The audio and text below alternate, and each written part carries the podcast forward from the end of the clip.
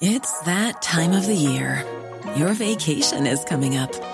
You can already hear the beach waves, feel the warm breeze, relax, and think about work.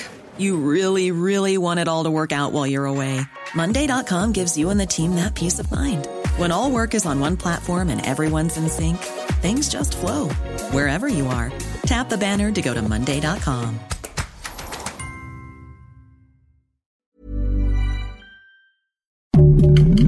Heraldo Podcast, un lugar para tus oídos.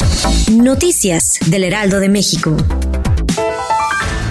El gobernador Enrique Alfaro informó sobre la detención del presunto feminicida de Liliana y Alondra, quienes fueron asesinadas al interior de un ministerio público tras denunciar a su agresor a través de sus redes sociales. El mandatario reveló que la aprehensión se hizo gracias al trabajo en conjunto de las fiscalías de Jalisco y Nayarit. En el momento de que estaban esperando ser atendidas, el hombre ingresó y les disparó de forma directa, quedando en el momento sin vida la suegra del hombre y su esposa, quien fue trasladada para recibir atención médica, murió debido a la gravedad de las lesiones bendiciones. Luego de que Mario Delgado, dirigente de Morena, informó que en julio se presentará la convocatoria para elegir el aspirante a la presidencia, el secretario de Relaciones Exteriores Marcelo Ebrard Casaubón confió en que se incluyan sus propuestas como la realización de debates y la separación del cargo de las corcholatas. Señaló que están a la espera de que se establezca una mesa entre la dirigencia y los representantes de los aspirantes a la candidatura presidencial para detallar el proceso.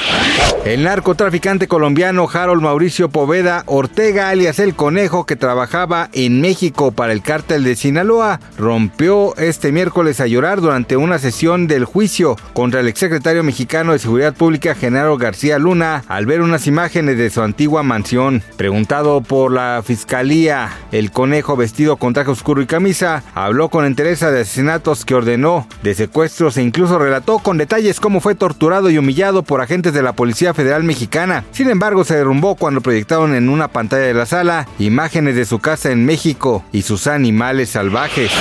Gael García protagonizará una nueva película de terror en compañía de Nicole Kidman para Amazon Prime. La película lleva el nombre de Holland, Michigan, y la directora Mimi Cape la describe como un thriller al estilo Alfred Hitchcock, que involucra secretos que acechan debajo de una ciudad del medio oeste.